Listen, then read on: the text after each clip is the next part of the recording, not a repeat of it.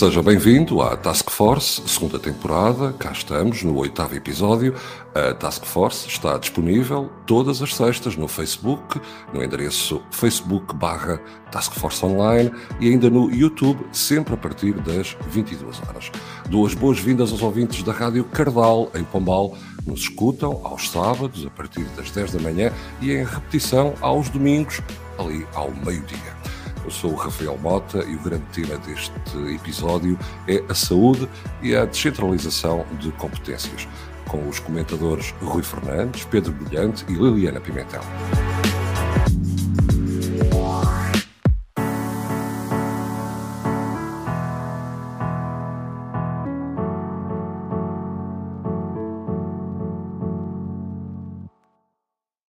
Mais à frente falaremos da taxa de inflação em Portugal, ainda vamos falar sobre os combustíveis e a compra do Twitter por Elon Musk.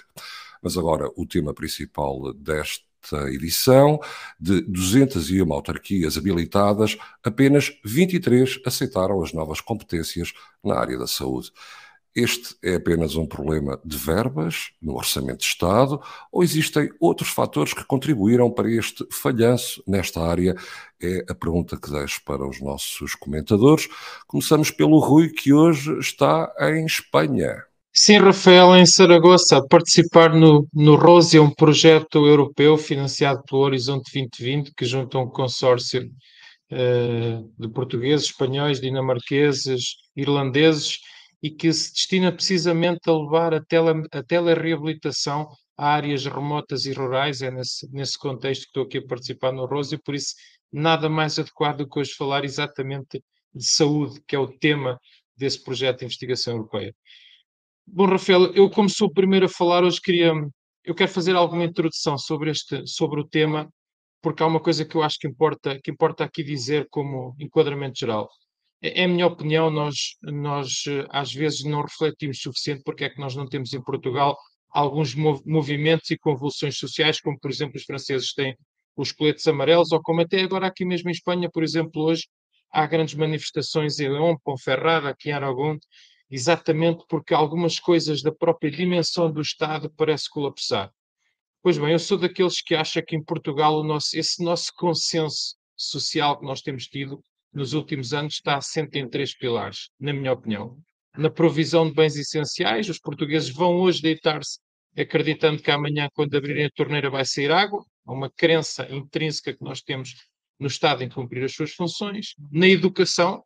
como, como elevador social, nós continuamos a acreditar que os nossos filhos, tendo acesso à educação e com o papel da escola pública, poderão ter uma vida melhor do que nós próprios tivemos, e finalmente a saúde, que é uma espécie do último contrato cuidador que o Estado tem com os cidadãos. Nós acreditamos mesmo no nosso Sistema Nacional de Saúde e acreditamos que, não obstante qualquer um de nós, por exemplo, ser, terem facilidade de contrair uma doença rara que tenha um, um custo elevado de tratamento, o Estado, no limite, vai nos acompanhar uh, uh, nesse desígnio, nessa, nessa nossa própria nessa nossa própria conquista de, de cuidado ou de, de, contrato entre cuidado e cuidador. Por isso é que eu acho que é muito sensível, quando nós mexemos em algum destes pilares, a gente, nós sujeitamos a romper este contrato de equilíbrio social e este tema é muito importante. Ora, há aqui alguma coisa realmente que parece não, não estar bem, como tu acabaste de dizer, porque quando nós temos apenas 23 municípios, 11% dos municípios habilitados a receber esta competência, e quando temos ainda por cima, há, há 57, por exemplo, que querem receber a competência, mas recusam-se a assinar esse auto, o auto transferência que precisamente leva até aos, aos municípios essas competências, há aqui, há aqui matéria para refletir o que é que não está a correr bem. Muito do nosso debate tem estado centrado sobre a questão dos custos, sobre a questão do envelope financeiro. Ao fim e ao cabo, uh, há aqui um, um, uma espécie de uma explicação simplista que os dados, os dados que o, o que foi proposto era com base em, em, em números de 2018 e os municípios, ao receber essa competência em 2022, estariam de alguma maneira eh, prejudicados naquilo que foi a quantificação dos custos que acarretam as competências que agora vão receber. Mas eu arrisco-me a dizer que é muito mais do que isso. E é muito mais do que isso, e isso explica, por exemplo, na minha opinião, a diferença do que se passou na, na educação e na saúde. É, é que na educação, de alguma maneira, os municípios já participam nas opções de mérito de educação quer por via dos conselhos municipais, Conselho Geral de Escola, quer por via até que tem na influência da formação dos próprios agrupamentos. Na minha opinião, é insuficiente a participação dos, dos municípios no modelo de governança das escolas, mas é algum. O que se passa é que na saúde é nada, absolutamente nada. Os municípios não têm voz nem sobre nenhuma das opções de mérito, nem sobre as opções de gestão, nem sequer sobre as opções de provisão da própria rede dentro do espaço municipal. E é este o problema. É este o problema. O problema é que nós precisamos deste tema tratado numa espécie de uma versão 2.0. Uma versão onde os municípios, de facto, sintam que estão confortáveis ao receber as competências, não é estritamente com os recursos, é com a capacidade de influenciar a alocação dos recursos, as prioridades, a própria provisão do serviço eu sem isso temo que a coisa não corra bem. Porque depois o que vai haver aqui, naturalmente, é quando começar a acontecer as rupturas de serviço, vai haver aqui uma espécie de um jogo do empurra, do lado dos cidadãos não vão distinguir, vão dizer é, é, é uma ruptura no serviço, pronto, ponto. É, é, é isso que vão identificar. E do lado da administração, nós vamos ficar aqui num ping-pong que não vai ter solução. De maneira que, aqui chegados, eu, eu acho que era bem momento de uh, com este status quo que nós temos em relação à assinatura dos autos de transferência, eu acho que era momento de fazer uma pausa, era momento de perceber, porventura, neste tema da, da saúde, de fazer aqui uma suspensão excepcional da transferência e perceber que, porventura, é preciso aprofundar muito mais o debate do modelo de governança do que propriamente dos recursos. Eu temo que, sem sair disto, ou, ou, ou sem dar este salto, não se consiga sair disto, porque isto soma-se, e isso eu vou falar na segunda parte da minha intervenção, isto soma-se a alguns problemas crónicos que nós temos, sobretudo no, no, nos cuidados de saúde primários e familiares, que, que, se vão acumulando e que têm que se vindo agravando e que, de facto, transporta para os cidadãos esta sensação que nós vamos tendo, esta sensação diária de que se está a degradar um dos serviços que realmente é um pilar essencial do nosso contrato social. Num momento em que estamos a sair desta pandemia, num momento que vemos um elevado stress sobre a equipa, de, sobre a equipa da saúde, que teve que realmente acartar, que teve que conseguir guiar este barco, este enorme barco que é o Serviço Nacional de Saúde, através desta tempestade quase perfeita que foi a Covid, era a altura de pensar nisto tudo. Pedro Brilhante, eh, pegando numa analogia da Fórmula 1, também concordas com esta recomendação do Rui Fernandes de um pit stop neste processo de transferência de competências na área da saúde? Acho que está, está mesmo na altura de entrar o safety car. É, é Rafael, acho que é mesmo é, a expressão é essa: é preciso entrar aqui um safety car, parar a corrida e, e como o Rui disse bem, uh, voltarmos a, a repensar tudo isto. Este é o primeiro braço de ferro mais afincado que nós temos entre praticamente todos os municípios e o governo, e o governo português. Portanto, entre o, o governo nacional e, o governo, e os governos locais, há aqui de facto um braço sério, um braço de ferro sério, com uh, opiniões vincadas, divergentes, com, com grande afinco e, sobretudo, por uh, algumas razões que, para além daquelas que o Rui já aqui eleicou muito bem, portanto que eu me vou escusar a, a repetir, há para mim aqui outras situações, que se referem muito àquilo que, que, que, também para mim é muito importante, que tem a ver com as questões de gestão e de planeamento do ponto de vista da, da autonomia e, sobretudo, daquilo que deve ser a orientação do, do, dos governos, tanto nacionais como locais, e a verdade, a verdade é que essa, essa gestão e essa autonomia e, sobretudo, esse planeamento, de facto não existem. O problema é um problema capital, ou seja, está, está previsto à nascença toda esta descentralização de competências foi uh, prevista ou foi planeada, ou digamos assim, portanto, para, para lhe dar, algum, para lhe dar alguma, um, algum termo, a verdade é que tudo isto foi feito sem qualquer tipo de objetivo concreto e em, e em particular. Ou seja, não havia aqui nenhuma intenção verdadeira na descentralização de competências. Parece que é uma daquelas coisas que se fez um pouco por fazer, porque na altura se andava a discutir isto e que tínhamos mais ou menos todos que, que entrar nesta, nesta onda da descentralização, sabe-se lá bem para, para quê e com que objetivo. O, o fundo, a mim parece-me o lógico, eu sou um municipalista, não sou um regionalista, e portanto eu acho que os municípios deviam fazer cada vez mais parte e ter cada vez mais competências e, e sobretudo, ter uma envolvência muito maior naquilo que são as decisões estratégicas do país à, à escala da sua região, mas o, o que aqui se passou foi uma total falta, uma total ausência de planeamento, de gestão, de estratégia, de objetivo, de absolutamente tudo. E por, por isso eu acho que era fundamental entrar o safety car. Para percebermos um bocadinho isto, e para percebermos até o ridículo um bocadinho da coisa, uma, uma das, das discórdias maiores é a questão da, da mochila financeira, ou seja, se para os municípios são transferidos eh, verbas suficientes para acarretar estas uh, as responsabilidades que tudo isto acarreta uh, no, no, nos próximos tempos. E a verdade é que o Estado ainda hoje não sabe exatamente, e esse é um dos maiores pontos de discórdia, o Estado ainda não sabe hoje quanto é que gasta em cada uma destas coisas. Isto é a mais pura das verdades. O Estado, quem gasta dinheiro destes, nestes assuntos todos os anos, há anos, portanto, desde que vamos contar só desde que há democracia e que a transparência é maior, desde esses tempos, ainda hoje o Estado não sabe quanto é que gasta em cada sítio, em cada situação deste género, em cada descentralização que está a promover. Não sabe.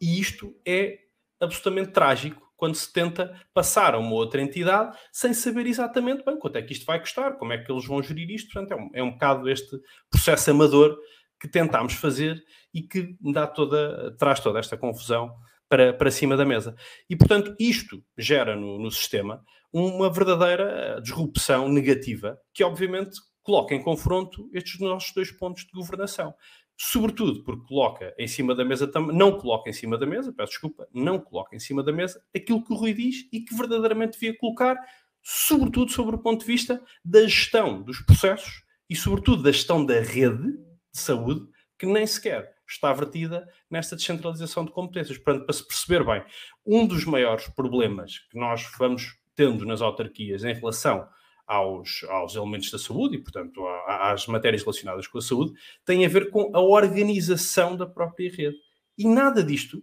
está vertido para a responsabilidade municipal nesta descentralização de, de, competências que poderia dar aos municípios aqui algum campo de manobra, alguma gestão manobral, para implementar alguma diferenciação no, nos processos de gestão de, de saúde, da saúde nos seus territórios. E, portanto, e nada disso vem nada, nada do que é relevante vem verdadeiramente para a agir dos municípios. E, portanto, esta torna-se, de facto, uma, uma descentralização falhada, porque não tem objetivo. Parece que é uma daquelas coisas feitas para se dizer que se fez, para dar uma ideia de que agora a, a responsabilidade é partilhada, mas verdadeiramente responsabilidade à séria, que os municípios estão disponíveis até para, para receber, essa no fundo não vem e, portanto, é, é aquela velha lógica para terminar esta primeira ronda do é preciso mudar alguma coisa para que fique tudo na mesma, não é? Portanto, é, é, é um bocadinho isto que se está a passar com esta descentralização na saúde e, no, e, e, também nas outras, nas outras matérias,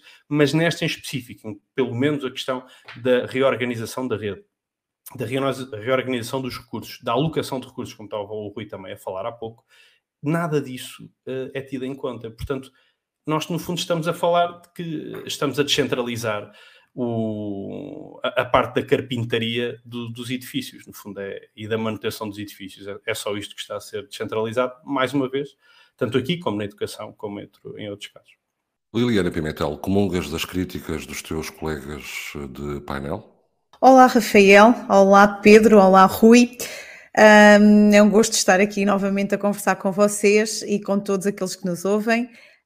Um, relativamente à tua questão, se eu comungo com as críticas ou as opiniões dos meus colegas, sim, posso dizer que em parte sim, mas também uh, tenho aqui alguns pontos de discordância de, dos meus colegas e eu vou passar a explicar. Primeiro começo por explicar que, acima de tudo, uh, eu, eu sou muito a favor da municipalização dos serviços e se calhar aqui até sou muito a favor desta, desta questão da descentralização de competências ou daquilo que em termos formais e teóricos significa a descentralização de competências, porque uh, uma questão é analisarmos o processo naquilo que, que, é o seu conceito, naquilo que prevê e qual é o objetivo fundamental, que é efetivamente poder estar mais próximo do, do, ponto da tomada de decisão, mais próximo das populações, mais próximos do problema, e sem dúvida que aqui os municípios são, sem dúvida, excelência a entidade que está mais próxima dessas populações, nomeadamente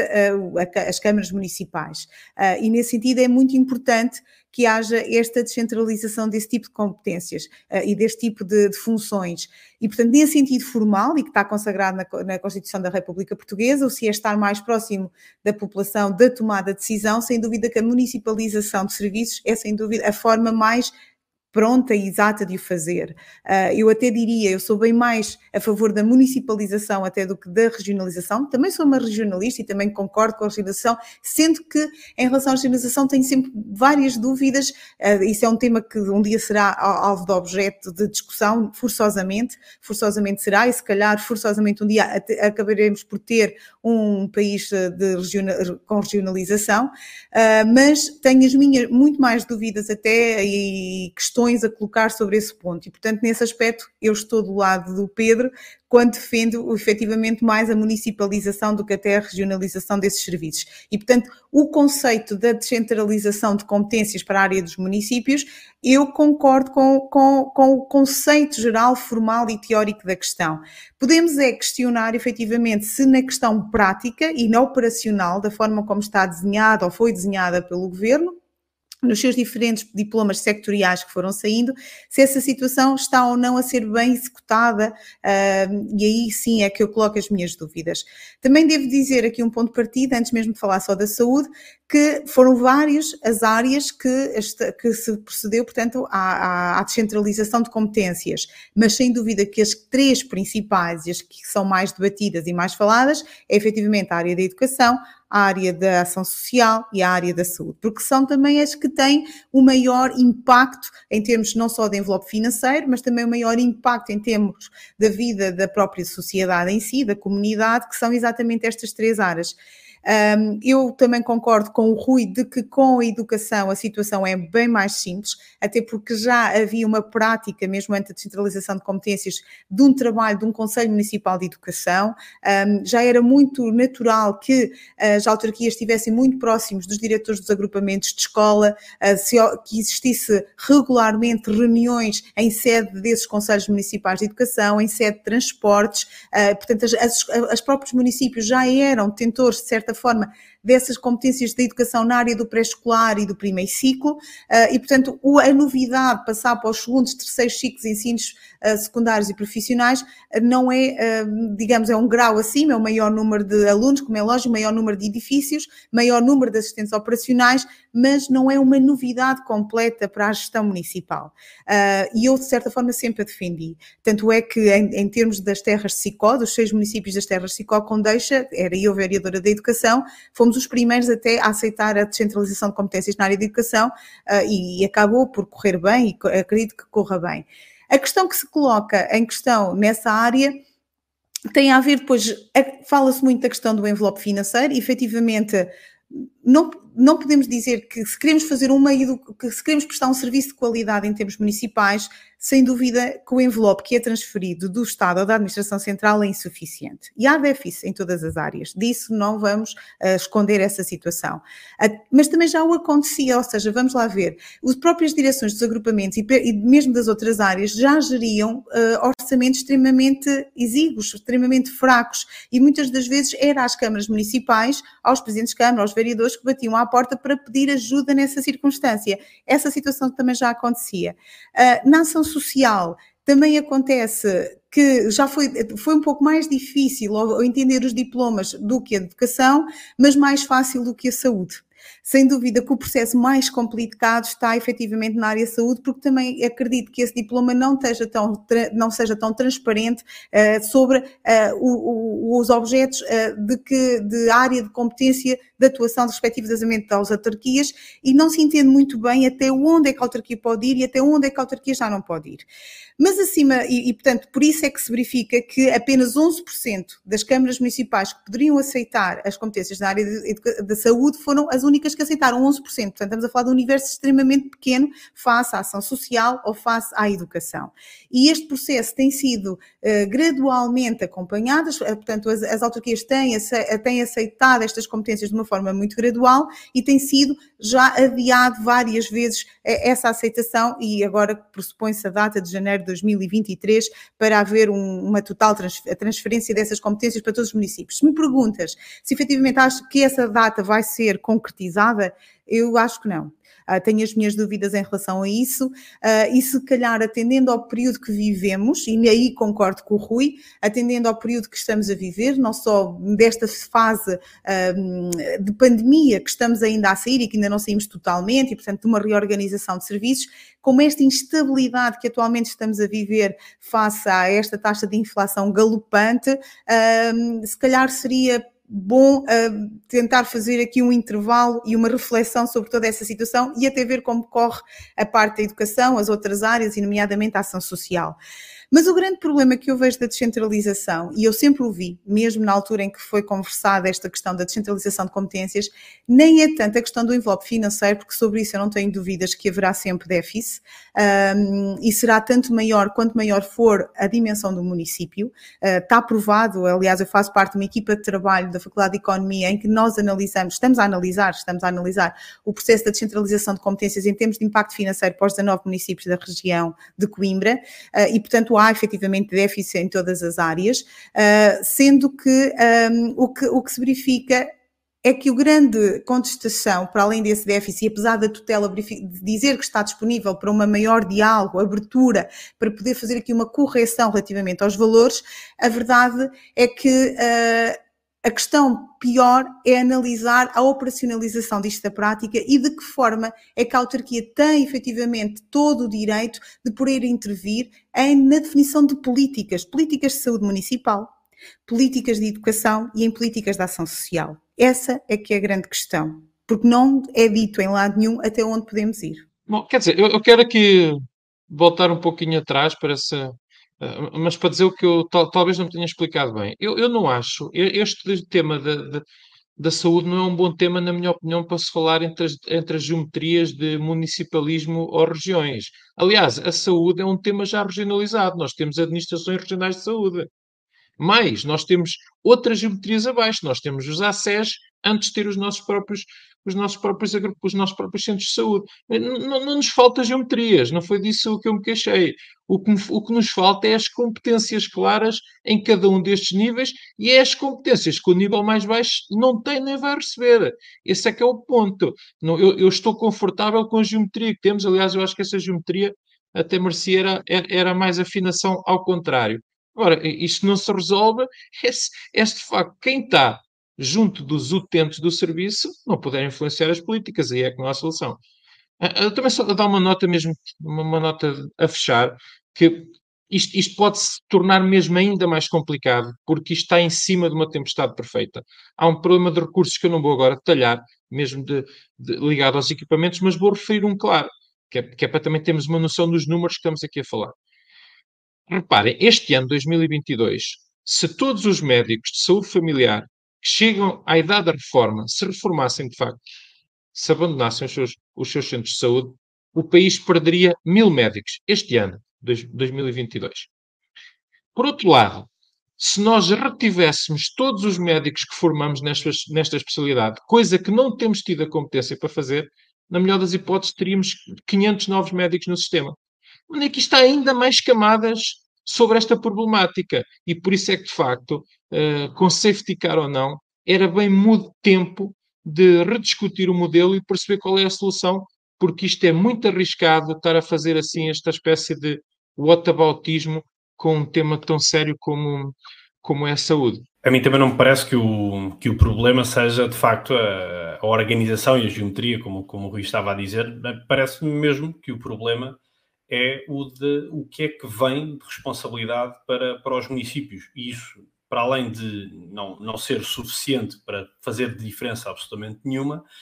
tem relevância, e, e aqui discordo só neste ponto do que, do que disse a Liliana, nos restantes estamos, estamos 100% de acordo, tem muita relevância aí o envelope financeiro ou a mochila financeira, que são os termos que normalmente nós, nós costumamos utilizar porque o grosso da responsabilidade à séria mantém-se onde, onde, onde já está, mas uh, alguma da percepção de responsabilidade passa efetivamente para os municípios. E, portanto, existe uma pressão sem responsabilidade, que é, que é endereçada para, para a cadeia mais baixa, que neste caso são os municípios, do ponto de vista da decisão,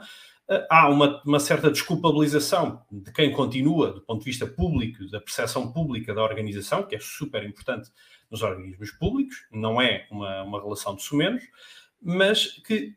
mantém toda a responsabilidade verdadeira no mesmo, no mesmo saco, onde ele já existia, não existe uma verdadeira autonomia ou autonomização de, de, e um aproveitamento até daquilo que deveria ser ou que poderia ser esta descentralização de competências, aí estamos 100% de acordo. Eu acho que a descentralização de competências para os municípios, nesta e noutras matérias, para mim é o futuro. Eu sou um municipalista assumido, acho que é nos municípios que devem estar a maior parte das competências. Acho que ganharíamos muito em termos de escala, de eficiência,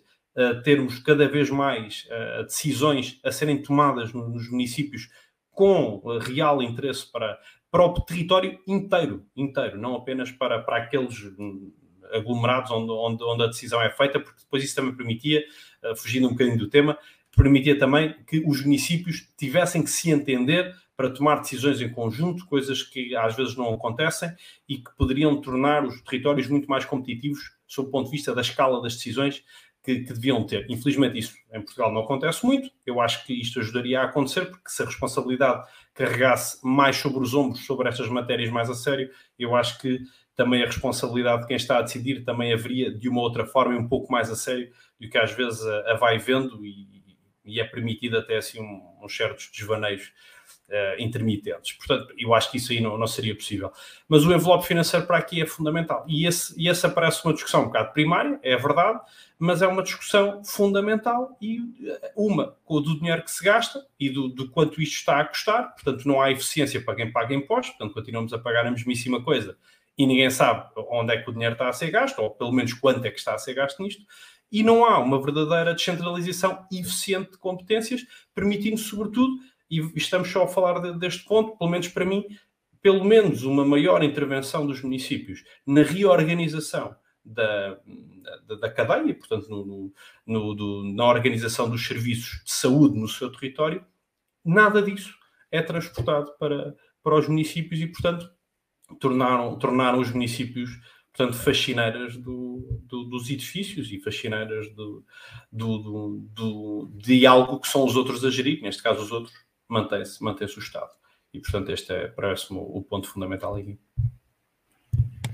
Pedro, eh, eu, quando, eu acho que o envelope financeiro é também importante, atenção, não acho que não seja importante. Eu acho é que uh, o problema não se resume só à questão do envelope financeiro. Aliás, há questões de natureza mais importantes até antes do envelope financeiro, que é efetivamente a capacidade ou não de poder ter autonomia na definição de políticas municipais nas diferentes áreas, sejam da saúde, a educação ou da ação social. Porque se por um lado os municípios são importantes para fazer de intermediário financeiro, de, de receber do Estado para entregar às instituições e fazer essa distribuição no seu município, não basta só essa função, eles têm que ter a capacidade de poder influenciar essas políticas. E será muito desagradável um município que venha cumprir com estas obrigações e, quando estiver a tentar desenvolver protocolos, colaborações institucionais para desempenhar todas essas funções em termos de centralização, que às páginas tantas aí uma entidade mais supranacional, mais de Estado Central, venha dizer: não, não, desculpe lá, aí você não se mete porque isso não é da sua competência. E essa parte é que será muito chata de se vier a acontecer. Quer dizer, por uma parte somos, por outra parte não somos. E é essa questão que os municípios municípios têm que acautelar na, na definição de, de que forma é que pode influenciar e qual é a sua definição de políticas municipais. Mas deixem-me só terminar dizendo uma questão. O que eu acho que me faltou, que, que, que, convém referir nesta questão, que a minha maior preocupação também em termos deste processo de descentralização, eu que sou a favor, eu que sou a favor de um processo de descentralização de competências,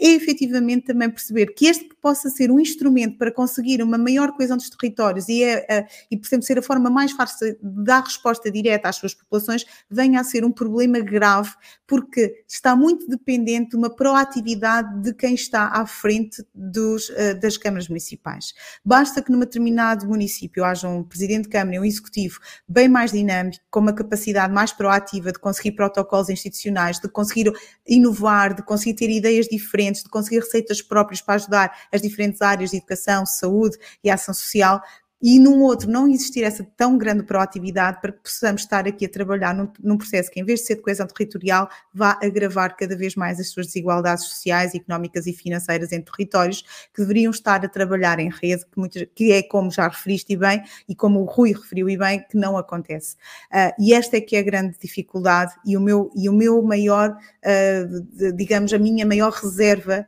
sobre a execução deste tipo de políticas ao nível da descentralização de competências. É falar dos atores municipais, de saber da sua proatividade no desenvolvimento destas ações.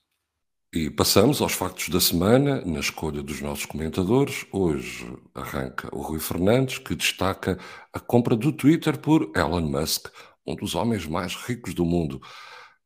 Rui, que pretende o senhor da SpaceX com esta aquisição? Rafael, tu bateste no ponto com a tua pergunta, pois é exatamente esse é que é o ponto, o que é que ele pretende. O senhor Elon Musk é um, que é um empreendedor que, de facto, todos nós admiramos, acho eu, pelo, pelo trabalho na Tesla, na, na, na SpaceX, num, num, projeto que é dele menos conhecido, que eu acho que eu sigo com muito interesse, chamado Neuralink, um projeto destinado a fazer uma interface entre homens e máquinas e que pode ter um impacto na saúde brutal mas eu acho que desta vez pôs literalmente o, o pé em ramo verde com esta compra do, do Twitter, esta anunciada compra que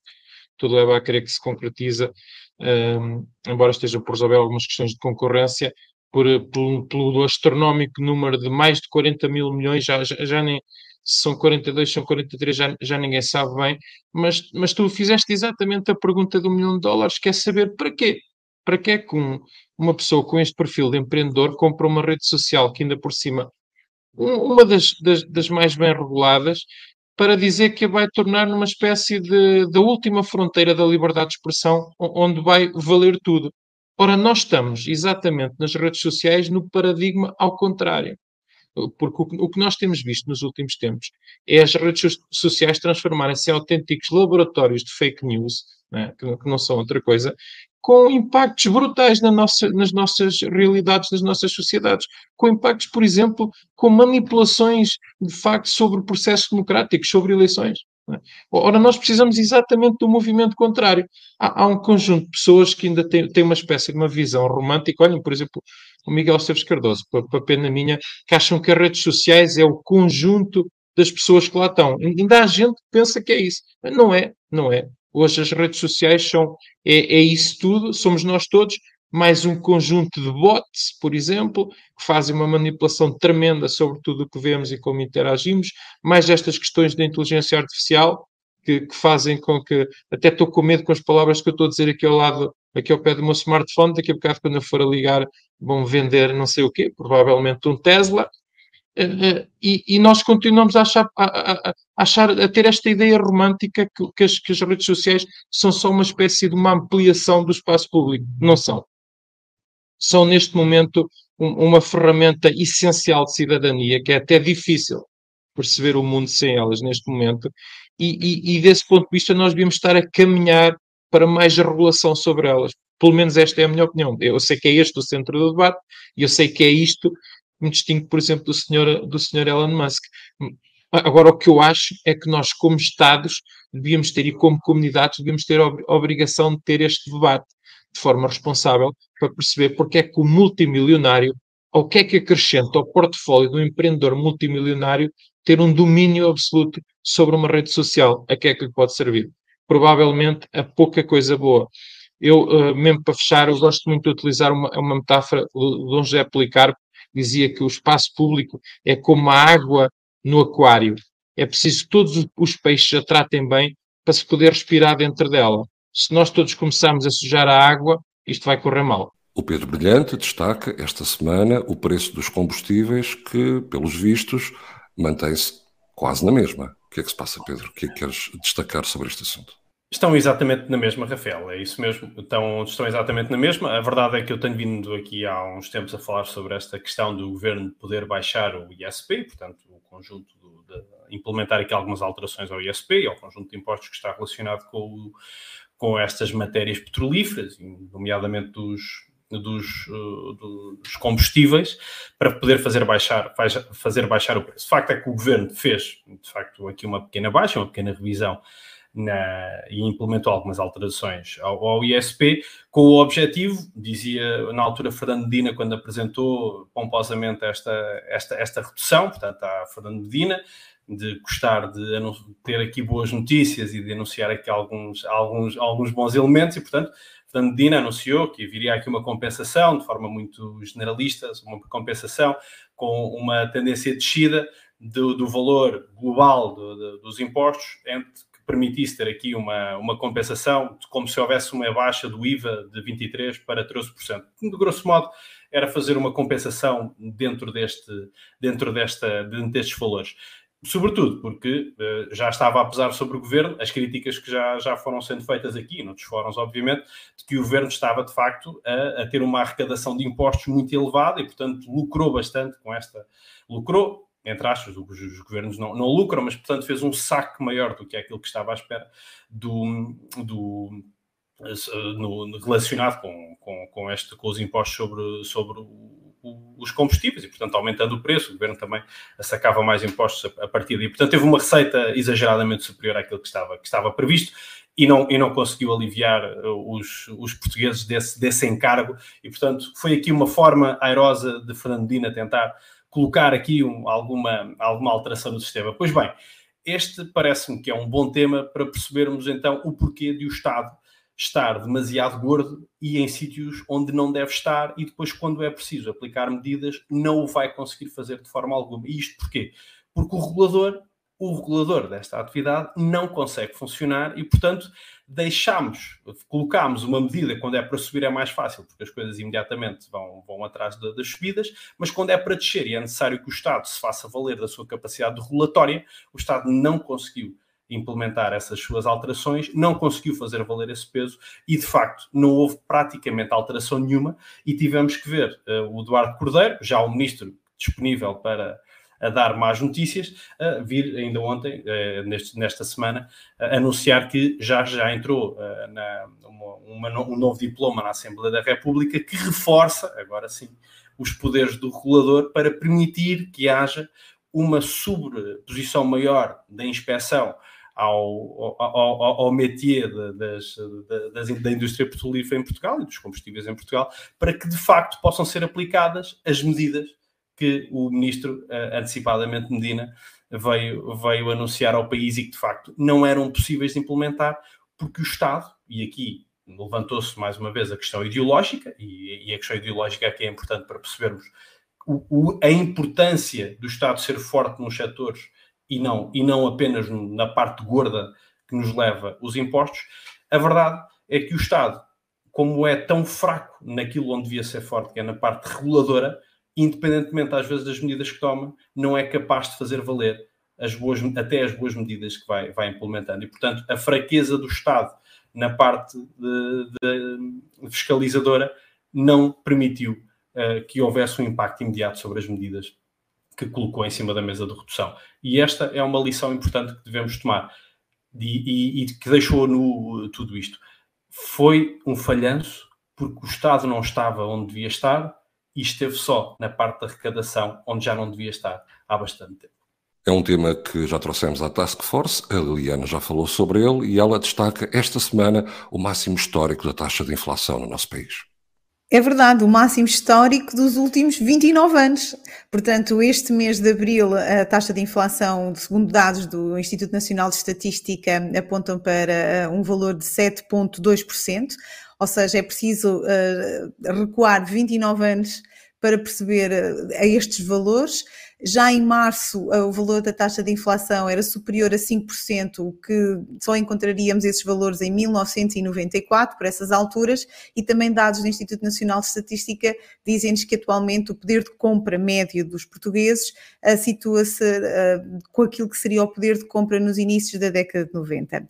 A situação é preocupante, claro que é preocupante. Eu continuo a acreditar que tenha que ser, que esperamos que seja uma situação transitória, uh, que, isto não nos entre num, num descalabro. Portanto, eu acredito que, que, estas questões tenham que ser medidas, mas preparem-se para tempos difíceis uh, a curto prazo, porque também preparem-se que a curto prazo esta taxa ainda vai aumentar mais, até porque o grande problema que faz esta, este aumento da taxa de inflação, e que foi o tema até abordado uh, anteriormente pelo, pelo, pelo Pedro, tem a ver com a questão da subida dos preços dos combustíveis. Uh, e, portanto, como a subida dos preços dos combustíveis vai acabar por desencadear na, em custos de distribuição e, portanto, nos bens alimentares e é no cabaz de compras dos bens alimentares. Só para terminar uh, e dar uma dica, sabemos que os governos centrais têm, vão ter que tomar medidas, uh, juntamente com a Comissão Europeia, com a União Europeia, e vão ser pelo aumento da taxa de juros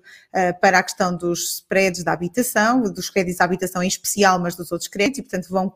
as famílias que tenham crédito à habitação preparem-se porque efetivamente as suas prestações vão subir a curto prazo e bem os outros e as outras prestações uh, de, de, referente a outros créditos de empresas, uh, mas também podemos verificar o que é que nós podemos fazer então nós como famílias, como particulares para conter este efeito. Uh, podemos de certa forma gerir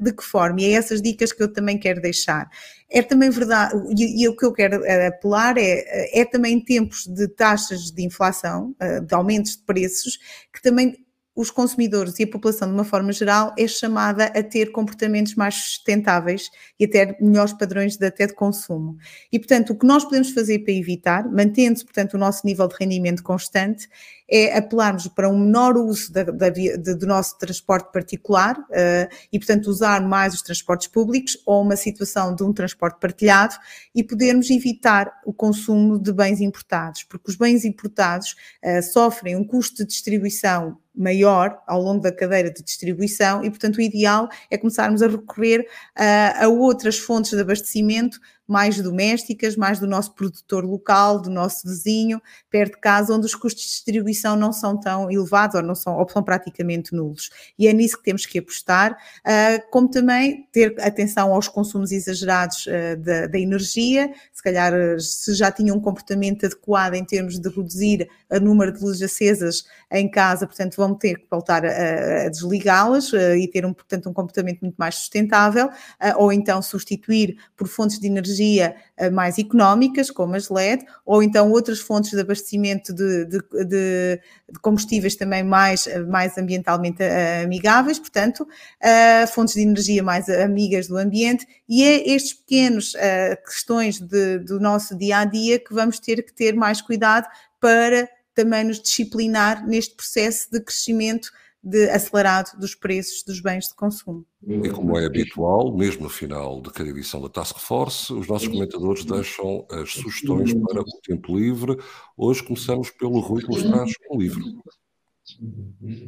É verdade, é, é muito raro no meu portfólio literário eu virar-me para o romance, mas esta semana vai mesmo ser assim. Já vão perceber porquê. Foi editado pela Quetzal, A Diagonal Alequim, é um biópico, é um, é um, um, livro escrito por um francês por acaso vive cá em Portugal, Arthur Larue, sobre uma parte da vida do Alexander Alekhine. Ele foi o quarto campeão mundial de xadrez, foi o único que morreu retendo o título e morreu com essa coincidência de aparecer morto no Estoril, tem uma ligação à morte dele, tem uma ligação ao nosso país. E porquê é que vale a pena ler este Diagonal Alekhine? Porque não é um livro sobre xadrez, embora obviamente tenha muito desse conteúdo, é um livro de época que conta exatamente esse período entre guerras a partir de uma personagem. O Alexander Alekhine é o primeiro grande campeão russo, ainda não soviético russo, e é o primeiro, e é uma pessoa que tem todas essas contradições dessa época. Aliás, ele foi acusado de colaboracionismo com os nazis, e, e ele tem, uh, de facto, é, o, o, o, percurso dele perpassa um certo espírito da época que, lendo o livro hoje, faz pontes muito dramáticas com o momento que estamos, que estamos a viver. De maneira que vale a pena ler este Diagonal Alequim, é interessante, uh, tem aquela tensão toda ligada ao jogo e tem também este, este aditivo de, de, de nos ligar ao momento que vivemos. Para o Pedro Brilhante, mais uma série num serviço de streaming. Hoje em dia as pessoas praticamente deixarão de ir ao cinema, é só streaming, streaming, streaming. Qual é a série que trazes, Pedro? É, é, verdade, é uma, é uma série extraordinária da HBO Max. A série chama-se Tokyo Vice, de, conta a história de Jake Adelstein, que foi o primeiro jornalista uh, estrangeiro a fazer parte de, do leque de jornalistas do maior jornal japonês que, que, eu agora não me recordo o nome, mas que retrata a, a vida deste, deste jovem jornalista que começa uma investigação muito interessante sobre a máfia japonesa, os conhecidos uh, Yakuza, e portanto retrata bem essa, essa fase da vida deste jornalista americano, que depois de sair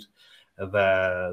deste jornal e regressar aos Estados Unidos, escreveu um livro exatamente sobre, sobre este tema e que agora deu uma extraordinária série e que eu estou a acompanhar com, com grande gosto e acho que todos iam gostar muito de ver. É super interessante e convido-vos a ver Tokyo Vice na HBO Max. Liliana Pimentel, finalmente agora uma sugestão para fora de portas, aqui bem perto de mim e de ti. E de nós, de todos. bem, bem perto de todos, aliás, porque uh, diz respeito a todos nós que representamos um, eu, município ou melhor, o Conselho de Condancha, o Rui que representa o Conselho de, de Sor e o Pedro que representa o Conselho de Pombal. Portanto, este fim de semana, precisamente em domingo, dia 15, decorre a Expo Sicó. Uh, e, portanto, a Expo Sicó é uma, é uma exposição de mostra do queijo, conhecido como Feira do Queijo de Rabassal, uh, mas também de, da cerâmica, mas também do folclore e também do azeite e do mel da Serra de Sicó. Uh, e, portanto, são mais de 40 stands que estão expostos na praça do município de Condeixa uh, e no qual é, é, especialmente promovida pela Associação das Terras Sicó, que faz parte dos seis municípios das Terras Sicó, nomeadamente Condeixa, Sor, Pombal, Penela, um, Alvaiaza e Ancião. Portanto, neste sentido, uh, convido-vos a vir até Condeixa participar nesta Expo uh, Sicó. Também ainda decorre a Semana do Cabrito e até domingo, dia 15, no dia da Expo Sicó, poderem usufruir ainda de, de almoçar, portanto, num dos restaurantes aderentes de Condeixa, por um preço do menu de 15 euros, o famoso cabrito à moda de Condeixa. Muito bem, e fecho então esta edição da Task Force